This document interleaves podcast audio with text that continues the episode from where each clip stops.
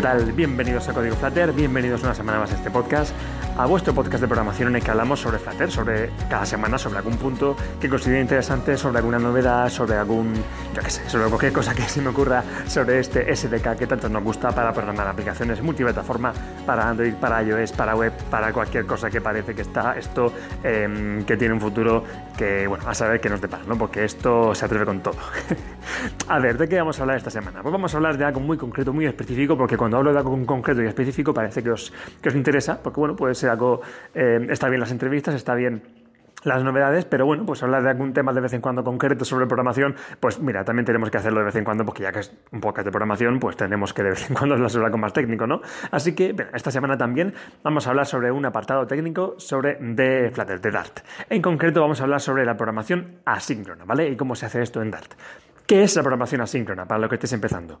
Pues básicamente bueno, si hacéis un programa, eh, escribís tres líneas de código que muestran tres resultados en pantalla, si escribís tres print, ¿vale? Print, que, que muestre un mensaje que sea texto 1, otro print que sea texto 2 y otro print que sea texto 3, y ejecutáis el programa, pues lo normal es que veáis, si no pasa nada raro en el espacio-tiempo, que veáis en pantalla, primero el mensaje 1, segundo el mensaje 2, tercero el mensaje 3. ¿Y esto por qué magia es? Pues porque las cosas se muestran en orden, ¿vale? Pues ejecuta primero la primera línea de código, segundo la segunda y en tercer lugar la tercera. Hasta ahí todo es lógico y normal, ¿vale? Pero en ocasiones es posible que queramos, que necesitemos, que nos venga bien que las líneas de código no se ejecuten en el orden en el que han sido escritas. ¿Y esto por qué? Pues imagínate que en lugar de ser tres líneas que pintan cosas en pantalla, que no nos molestan ni tienen problema ninguno, imagínate que la segunda línea lo que queremos es que en lugar de que pinte algo en pantalla, que haga algo complicado, que haga una operación complicada. ¿Vale? Imagínate que queremos, por ejemplo, que que se descargue un montón de datos de una API, ¿vale? O que mm, haga una consulta muy compleja en una base de datos, o que procese un fichero, o que haga un algoritmo muy complicado, por ejemplo, yo que esté procesado de una imagen, ¿vale? Que queramos coger una imagen, buscar las caras eh, y poner los ojos en blanco, yo que sé, ¿vale? Pues son cosas que hace que ese, esa segunda línea de código tarde más, ¿vale? Que se ejecute un, un método que tarde. Y imagínate que el tercer método, esa tercera línea de código que queremos pintar, es importante que no espere a que la segunda termine, ¿vale? Eh, a ver qué se me ocurre yo para qué se me ocurre a mí para que para ilustraros en esto. El típico ejemplo que, que, se suele poner por ahí es el ejemplo de una web, ¿vale? Saliendo un poco de, de, lo que es el móvil, ¿vale? Una web, imagínate que estamos cargando la web y que se carga también una imagen muy pesada, ¿vale? Y que el resto de la carga de la web se queda esperando a que esta imagen pesada termine de cargarse. Pues vamos a estar con el ordenador congelado esperando que esta imagen se descargue, ¿vale? Pues no es lo que queremos. Lo que queremos es que se descargue en un segundo plano y mientras se va descargando y se va mostrando que se termine de cargar el resto de elementos de la página, ¿vale?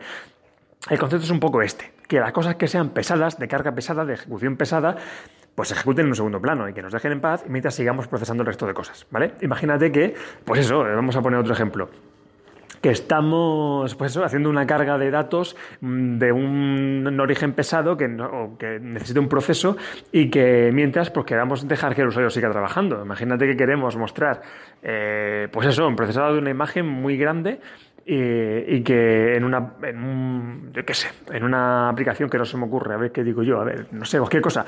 Imagina eso, que queramos cargar cualquier dato, pero que no queremos que el usuario se quede esperando, que queremos mientras que salga pues un cargando o algo así, pero mientras que el usuario pueda seguir trabajando, pueda seguir escribiendo. Imagínate un WhatsApp, ¿vale? Imagínate WhatsApp que queremos eh, que hay una imagen ahí que se tiene que descargar, que nos envían una imagen y tú puedes darle a descargar. Imagínate que tienes una conexión lenta, lo que sea, y que cuando le das a descargar imagen, pues esa, esa, eso se queda congelado, esperando que se descargue la imagen y tú no puedes seguir escribiendo el siguiente mensaje. O enviando un mensaje incluso. O sea, tú cuando en WhatsApp descargas una imagen, puedes seguir enviando mensajes mientras se descarga o mientras se sube un vídeo. Si tú haces un vídeo muy largo que cuesta trabajo que se suba, en lo que se sube el vídeo puedes seguir escribiendo mensajes. ¿Vale? Este es el concepto. Que tú, algo que es pesado de ejecutar, lo mandes a un segundo plano y el resto del código se pueda seguir ejecutando. ¿Vale? Que no tenga que ejecutarse todo en el orden lógico, en el orden en el que ha sido escrito, sino que se pueda mandar algo a segundo plano. ¿Vale? Pues bien, después de este super rollo que he medido para decir algo tan simple, vamos a ver cómo sería esto con Flutter, ¿vale? Cómo sería esto con Dart, porque esto al fin y al cabo es, es Dart puro y duro, ¿vale? Más allá de lo que es todo el ecosistema de Flutter. Bien, pues para esto tenemos el concepto que es future, ¿vale? Para decirlo eh, flipadamente, future, ¿vale? La línea, la palabra future es la palabra que nos va a hacer decir a un método que devuelve algo que se va a ejecutar en segundo plano, ¿vale? Que se va a ejecutar asíncronamente.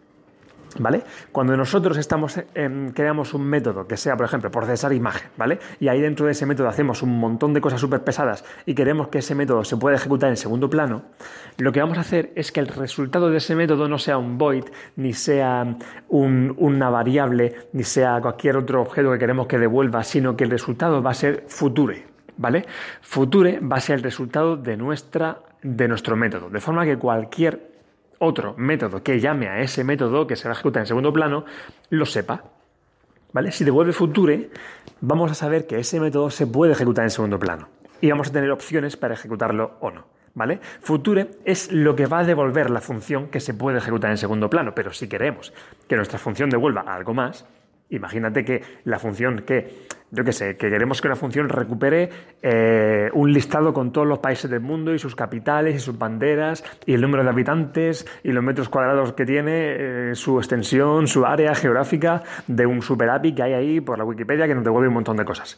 Y eso imagínate que tarda pues tres segundos en, en, cargarse, ¿vale? Y no queremos que eso ralentice el proceso de la web, de la web, de nuestra aplicación y queremos que se ejecute en un segundo plano. Pues bien, vamos a, vamos a crear un método que sea mmm, carga datos de países y lo que va a devolver ese método va a ser future y future es un método que puede ser, creo que está la palabra adecuada, que no estoy seguro, tipado, de forma que escrito quedaría como future menor que el objeto resultado, que puede ser un listado de países, ¿vale? Un país como objeto que queremos nosotros, objeto plano, eh, listado de países, y cierro el eh, con un que. De forma que future puede ser tipado, o sea, puede devolver un tipo concreto, ¿vale? Es como que nuestra función puede devolver algo, puede devolver en este caso un listado de objetos país, pero englobado dentro de future, ¿vale? De forma que cualquier programa que llame a ese método obtenga datos de países, o como sea que haya dicho que se llame, va a poder obtener ese listado de países, pero sabemos que eso es a futuro, o sea, que es un método asíncrono, es algo que aún no existe. ¿Vale? Future lo que nos viene a decir es que ese resultado aún no existe, pero va a existir. ¿vale? Nos va a venir dado en el futuro.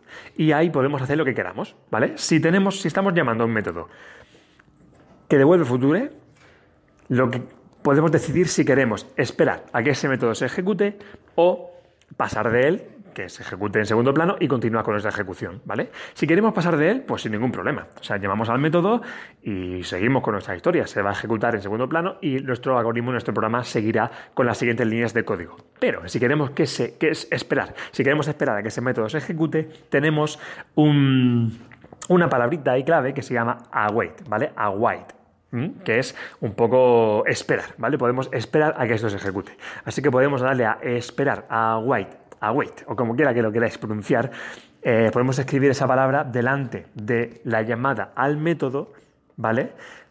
Y en ese caso, pues nuestro, nuestro algoritmo dirá, oye, este método al que estamos llamando devuelve algo, devuelve un futuro, ¿vale? Devuelve algo que aún no existe, se puede ejecutar en segundo plano, pero yo aún así decido esperarme, porque me interesa esperarme, ¿vale? Eso sí, si queremos hacer una wait de algo de future, tenemos que hacer que nuestro programa tenga el modificador async. ¿Vale? Nuestro programa que llame a un método que devuelve future y, que decidamos a que decidamos esperar, tiene que tener arriba el modificador async, ¿vale? Esto buscáis en Google y veis cómo se escribe en el código y ya está, ¿vale? Si no, esto va a ser un rollo. Simplemente que lo sepáis, ¿vale?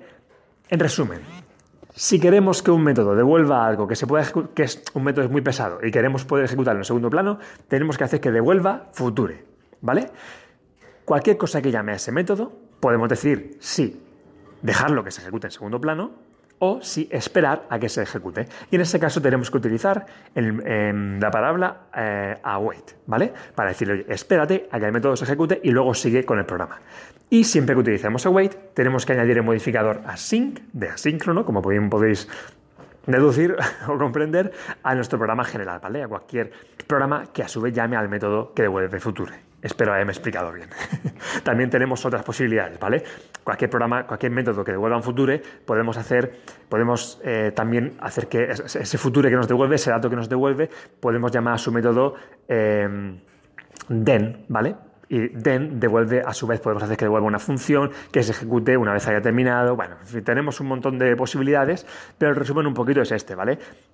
Podemos hacer que cualquier cosa se ejecute de forma asíncrona con Future, ¿vale? Y podemos tratar esos resultados futuros esperándolos o no. Ese es un poco el resultado. Y con esto tenemos eh, un bastante poder eh, para hacer nuestros programas mejores, más eficientes. Y tenemos que tener en cuenta que cualquier cosa que pueda tardar una operación a base de datos, por pequeña que sea, una carga de datos de Internet, por, por, pequeñito que sea el resultado que nos devuelva un API, cualquier cosa que pueda hacer que nuestro programa tarde un poquito de más, es conveniente tratarlo eh, con programación asíncrona, ¿vale? Porque el usuario debe tener en todo momento la sensación de que el programa va fluido. Y en ningún momento tiene que tener la sensación de que está esperando, de que se queda nada pillado, de que, ¿vale? O sea, que no quiero decir que no haya que esperar, que si tú entras a una página que te muestra el listado de países, pues tendrás que esperar a que se cargue ese listado de países. Pero esa espera no tiene que ser bloquear eh, el usuario. A lo mejor puedes decidir que el usuario pues, eh, pueda seguir desplegando menús y yéndose de ahí si, aún no se han cargado los países. ¿vale? Eh, lo que quiero decir es que tienes que tratar la ejecución de, de esa carga pesada de forma asíncrona. ¿vale? Aunque ese, tratamiento sea mostrar un GIF de esperando. Bueno, un GIF no, ¿me entendéis, no? Una, animación de loading o de esperando de lo que sea, ¿vale? ¿Eh? Eh, no significa que no haya que esperar, significa que tenemos que no esperar en cuanto a ejecución de código. no sé si me explico, ¿vale? Utilizadlo con, bueno, con que, que sepáis que existe, que tengáis y que lo podéis utilizar cualquier cosa que sea susceptible de esperar, carga de datos de internet, consultas de base de datos, tratamientos, algoritmos pesados, cualquier cosa que sea propensa de que tarde, intentar considerar utilizar programación asíncrona. ¿vale? Los futuros son nuestros amigos. Así que nada, con eso lo dejamos por ahí. Otro programa concreto de algo sencillito, de algo específico sobre Flutter. Dentro de poco espero hablar de novedades, porque no sé si habéis visto que la gente de Flutter ha puesto ahí un extraño contador sorpresa a algo que se ejecuta, no recuerdo bien cuándo, pero creo que la semana que viene termina ese contador. Es como en cinco días va a pasar algo eh, bueno, importante en el mundo de Flutter. Hay un contador ahí en su cuenta de Twitter que a saber qué es, ¿vale? Se ha anunciado también un evento Flutter Interact o no sé qué. No parece que se está moviendo cosas. Hay alguna reunión con la gente de Firebase para tramar novedades para el 2020, para el, 2020, para este año que viene. No sé, parece que están moviendo cosas, novedades ahí en el futuro. Al fin y al cabo, en diciembre del año pasado se lanzó la versión 1.0, estamos en la 1.9, no es de extrañar que quizá esa, esa cuenta atrás sea para anunciar la versión 2.0, quizá alguna, alguna novedad importante, quién sabe. El caso es que, bueno, pues lógicamente aquí estaremos pendientes, estaré pendiente, siempre digo estaremos como si fuera alguien más, pero estoy aquí solo con mis cosas. Eh, estaremos pendientes, estaré pendiente y bueno, pues lo comentaremos por aquí, ¿vale? Cualquier novedad que es interesante, lo comentaremos todos juntos. Nada más, lo dicho. Ah, gracias por estar por aquí una semana más, que programéis mucho y nos vemos la semana que viene. Hasta luego.